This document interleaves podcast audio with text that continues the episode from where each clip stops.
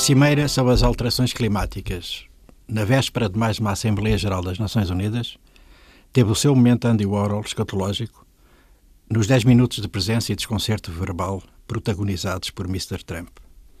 O Hollow Man resolveu falar das suas preocupações religiosas e do pastoreio do seu rebanho, mas noutro fórum da organização. Trump cometeu um erro.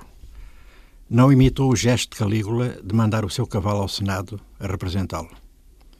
O equídeo, sem ofensa para os mustangs selvagens das pradarias americanas, teria sido bem mais eloquente. Ao ir o próprio ele mesmo, estragou tudo. Porque, como no conto do Barba Azul, onde Bela Bartok se inspirou para a sua ópera, o inquilino da Casa Branca está decidido a abrir a última porta para a noite. Apesar de todas as suas ineficácias, as Nações Unidas não são o castelo do Barba Azul, também título de um livro nada otimista e profundamente lúcido de George Steiner. O conto de Perrault, o francês das fábulas, que por sua vez bebe na literatura oral, vem conhecendo as mais diversas abordagens e variações. Crítica profunda em Steiner sobre os pilares, digamos, em limitação de crónica, da sociedade na era da técnica e agora do algoritmo e do computador que será quântico, e do air learning e da crença de que a cultura salva, o Barba Azul parece estar, afinal, não no Castelo Antigo, mas entre a Casa Branca e o Congresso, ou no que está a ser esta variante distorcida, nacionalista, xenófoba, racista, apoteoticamente hipócrita e sem uma partícula de escrúpulos da democracia do Império Americano, comandada por Trump, nos antípodas da sua narrativa fundacional. Indignaram-se os bem-pensantes com a veemência do discurso dito geracional, no mínimo, de Greta Thunberg, que, a convite do secretário-geral António Guterres, participou na cimeira sobre as alterações. O sobressalto ético, a emoção, que não é forçosamente irracional, incomoda.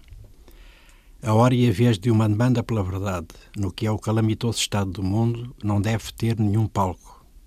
A universalidade, tão de bem no discurso dos salões e no encobrimento dos interesses, essa caminhada que a sublimidade da arte, da indagação filosófica e do pensamento poético, que vem sendo nas muitas que vem sendo nas múltiplas culturas e na dicronia dos muitos tempos uma caminhada de indagações, de sangue, de fracassos e tenues consolações, não colam com o moloque transvestido que foram os discursos indigentes de Trump e Bolsonaro na Assembleia Geral.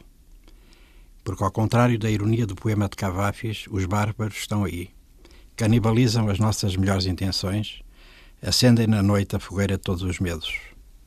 O que se esconde, aterra. O que se afirma, mata. Que os interesses conjunturais da política se possam sobrepor a uma decência basilar é o que está agora em causa no anúncio formal de Nancy Pelosi da abertura de um inquérito para o processo de destituição de Trump. Enquanto se morre em Mocimo da Praia, no Iémen, na Somália, nos todos os dias das trocas desiguais e das carências mais básicas, os modelos estremecem, a mediocracia aproveita, a multidão sobressalta-se e indigna-se. E ainda não sabemos que narrativa estamos a escrever.